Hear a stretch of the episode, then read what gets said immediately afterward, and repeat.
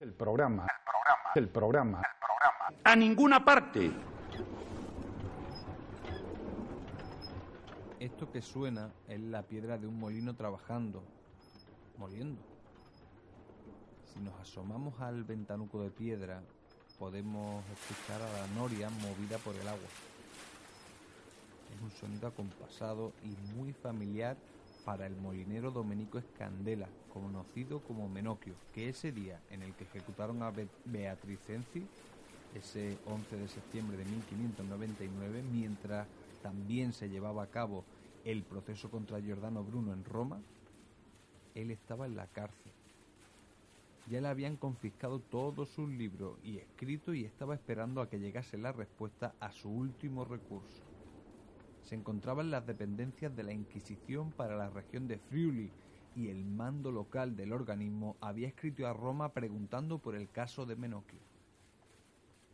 No habría misericordia tampoco para él y hasta el propio Clemente VIII, de manera personal, ordenó su muerte. El molinero murió como predijo.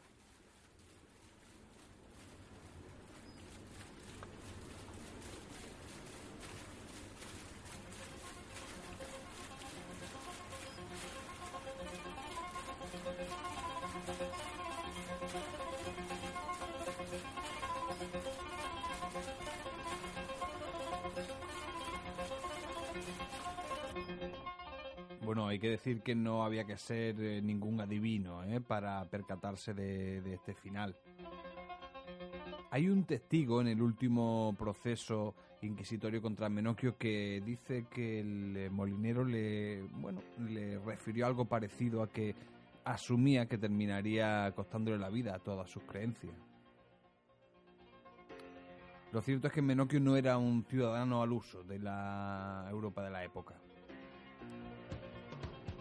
sabía leer y escribir, sabía también matemáticas, tenía arrendado un par de molinos a cargos eclesiásticos, tenía tres hijos y un par de años antes de su primer eh, proceso inquisitorial en 1581 era el alcalde de Monterreales y las villas cercanas a este pueblo eh, que está en el norte de Italia, cerca de la ciudad de Pordenone. Por entonces toda aquella zona estaba bajo la influencia de Venecia.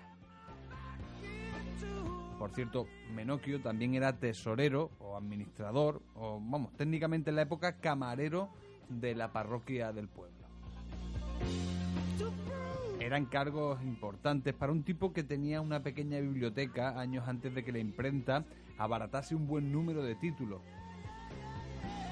Enseñaba a leer y escribir, tocaba la guitarra en según qué fiesta y no tenía inconveniente en discutir sobre temas peliagudos. Por ejemplo, la virginidad de la Madre del Señor, la cualidad divina de Jesucristo, o sobre cosas más terrenales como el dominio del, clero en la vida pública y en los recursos de su comarca. También de la verosimilitud de la propia creación divina. Para él, por ejemplo, el caos es anterior a Dios, que surgiría después junto a los ángeles como los gusanos surgen del queso. El queso y los gusanos es precisamente el título de la obra de Carlo Ginzburg en la que se narra con pelos y señales la historia de Menocchio. Recomendable. En la web os hemos puesto donde podéis conseguirlo o cómo podéis eh, ver más sobre esta obra porque está bastante bien.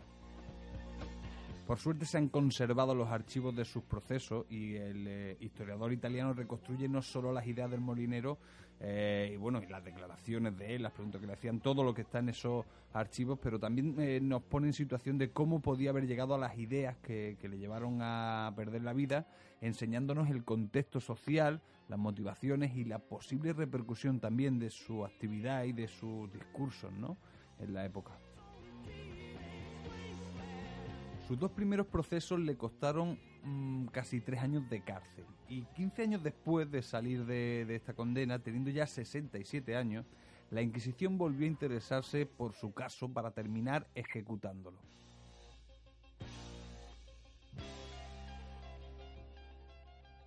El encargado de la región del Friuli, de, bueno, de lo que eran las dependencias inquisitoriales, eh, tuvo dudas, llegó a, pedir o a preguntar qué hacía con, con Menocchio.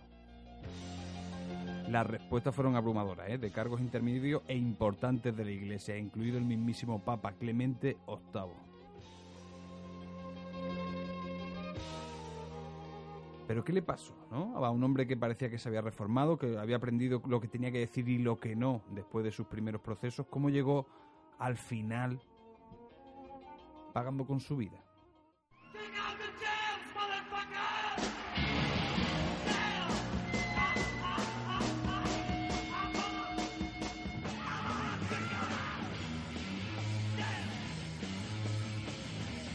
Bueno, está claro que Menocchio no había sido el hombre más diplomático del mundo con la Inquisición.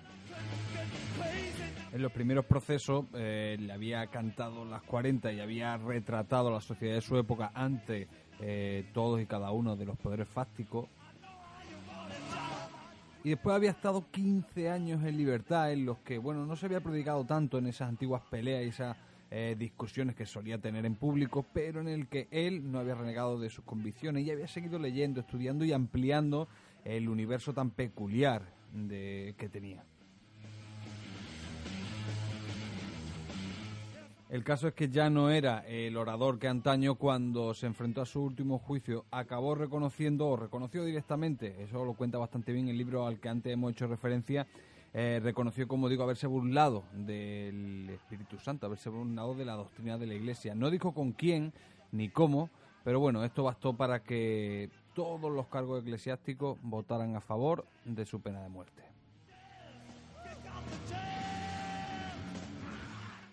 Menocchio, junto con Beatriz Cenci y con Giordano Bruno, como dije antes, en 12 meses, menos de 12 meses de duración, fueron eh, los tres ordenados a ejecutar por motivos distintos eh, por el Papa Clemente VIII. Con esto y con este gran tema, llegamos al final del primer programa. Y diréis, bueno, el final, ¿cuándo viene Giordano Bruno? Evidentemente hemos llegado hasta él. Pero serán otros programas cuando desvelemos, cuando nos metamos de lleno en la vida de Giordano Bruno. Ha sido un placer. No olvidéis daros una vuelta, un garbeo por nuestra página web paningunaparte.com. Nos vemos en el próximo programa. Mucho amor.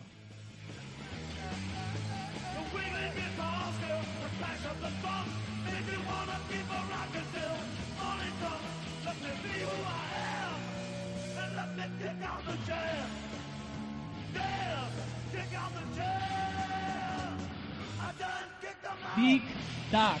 Programa Tac. Programa. Tic Tac. Programa. A ninguna parte.